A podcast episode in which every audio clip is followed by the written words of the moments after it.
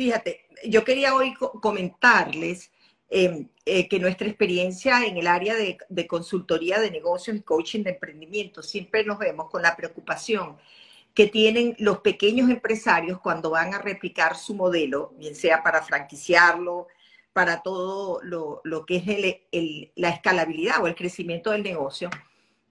Y siempre la preocupación más importante de ellos es cómo que no quieren perder la esencia de lo que ellos construyeron y transmitían al cliente. Y voy a comenzar esto con una anécdota, no le vamos a poner nombres, ¿verdad? De una persona que viaja y encontró en las redes sociales, porque ahora todo se puede hacer de forma digital, el sitio donde él quería estar en contacto con la naturaleza. Llegó al sitio y al salir dijo, mira, la cocina extraordinaria, sabían lo que estaban haciendo, las habitaciones limpias, el paisaje era extraordinario, pero no lo recomendaría. Y la pregunta siguiente fue, ¿por qué? Porque tenía falta de humanidad. ¿Cómo así? Bueno, esto quiere decir que por mucho que nosotros automaticemos, por mucho que nosotros creamos que una habitación está, el contacto entre las personas es fundamental. Nosotros hacemos negocios, recuerda, con personas a las que con las que queremos establecer confianza y queremos conectar para que la experiencia del usuario sea maravillosa.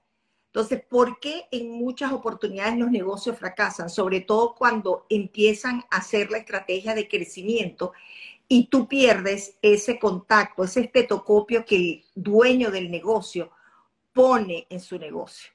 ¿Y cuál es la percepción que la gente tiene cuando va a un negocio donde no te atienden bien, donde el que te iba a recibir lo que hace es ver el teléfono, donde no hay ninguna expresión, donde te preguntan tres veces cómo se llama usted, cuándo reservó, lo que estás viendo ahí es que hay un dicho que dice, si, si el dueño es apático o antipático, créeme que eso se permea en la organización y todo el mundo es así.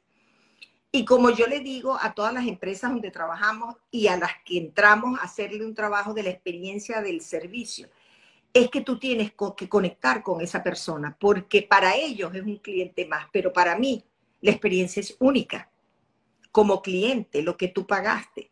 Y muchas veces nos esforzamos, Sergio, en la visión, misión, valores, etcétera, etcétera. Y eso es una carpeta en una oficina que si tú no la haces, esa cultura permea en la organización, eso no es una empresa. Al final, eso es como la, la, el abreboca para ti, pero la experiencia la construyen las personas.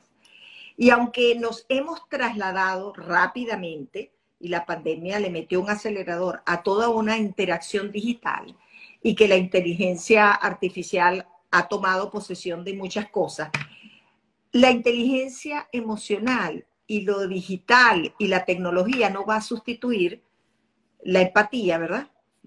Eh, el afecto, la cortesía que solo lo damos los seres humanos, las personas. Por lo que hoy quería decirle a todos aquellos que están en proceso de crecer un negocio o que tienen que reforzar algunas cosas en la experiencia del cliente, hoy en día el cliente es cada vez más exigente, pero también puede elegir en una exponencialidad de competitividad que tenemos lo que le dé la gana. Entonces hay que cuidar todos los detalles. La experiencia no puede ser una experiencia que tú digas, este, bueno, mira, más o menos, despáchala ahí, no importa, este, vuelve a preguntar el nombre. No, no, yo quiero ser reconocida. Yo quiero que me llames por mi nombre si tú tienes una reservación hecha a mi nombre. Entonces, cuando crecemos, fíjate lo que pasa.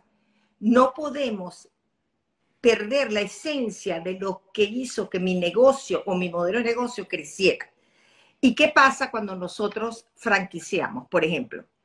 lo primero que tenemos que hacer es que esa cultura la conozca desde el gato hasta el que va a gerenciar. Este era mi estilo, esto es lo que la gente... Y eso, para eso, tú construyes entrenamientos, tú construyes manuales, tú construyes evaluaciones y en base a eso, tú dices, mira, esta persona no califica para transmitir lo que fue la esencia de mi negocio. La gente, las marcas, tú las asocias con una experiencia. Fíjate que en los hoteles las almohadas, el olor, el jabón, todo te conecta con una experiencia agradable. Ahora te pregunto, eh, Rita, muchos de estos emprendimientos o nuevos negocios eh, no tienen esos manuales, o sea, no es normal hacerlos, eh, porque fíjate, tú acabas de dar la diferencia perfecta, un hotel.